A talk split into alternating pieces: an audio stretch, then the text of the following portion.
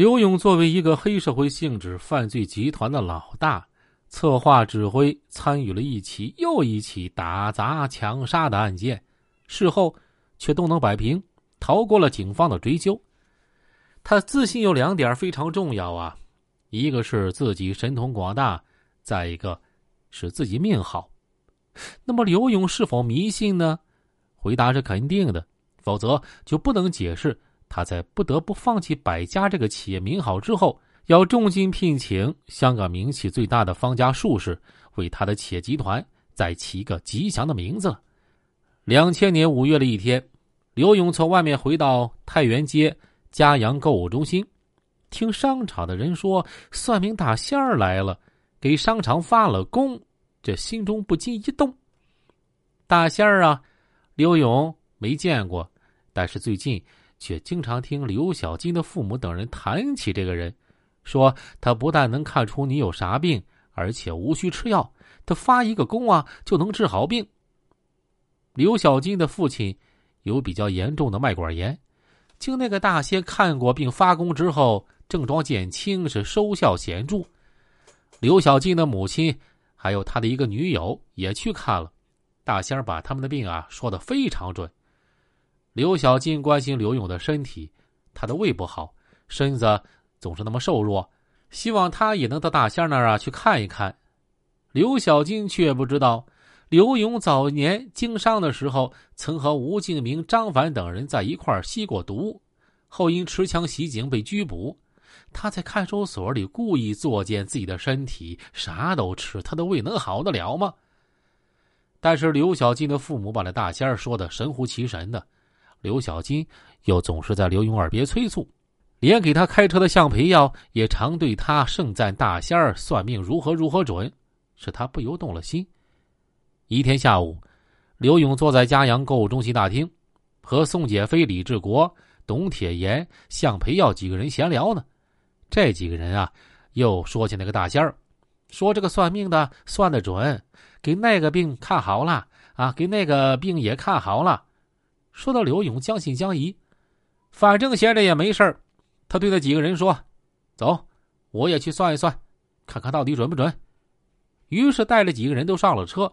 向二环路驶去，这刘勇一出行，总要带着那几个打手前呼后拥，去找大仙儿看病算命的。带那些人去干啥呢？他是一个黑社会性质犯罪集团的头子，靠一帮打手打出一片天地，多年形成的习惯无法改变的。加上他作为嘉阳集团的总裁，资产数亿，钱财已多，就更担心他的安全。带着这些人同行，也有护卫的作用。四大金刚中，唯独少了吴敬明。在中街拆迁中，吴敬明认为自己立了大功，可刘勇呢，并没有兑现给他一套房子的许诺。加上他吸啊急需钱，就自己从娱乐城提取了四万现金，还向宋、董、李三人要钱。这件事儿激怒了刘勇。刘勇对他说。别让我再见到你！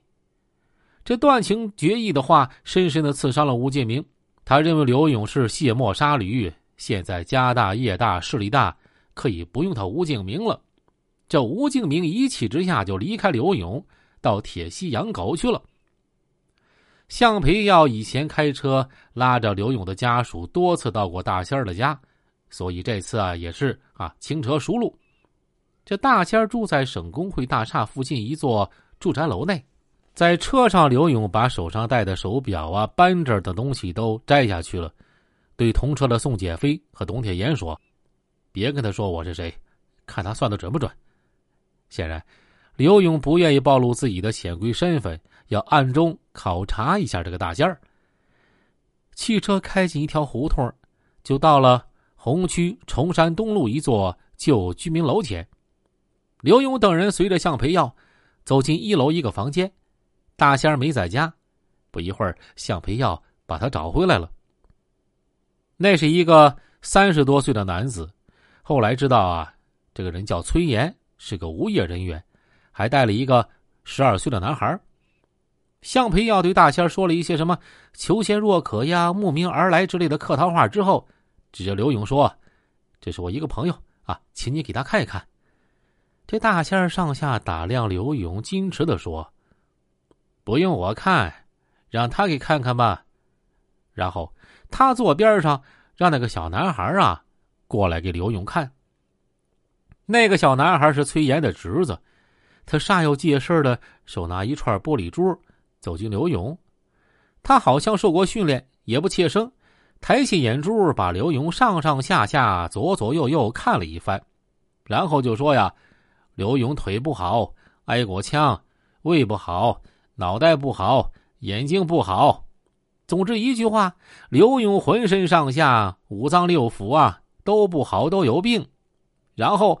那个小男孩皱起眉头说：“呀，像癌症啊，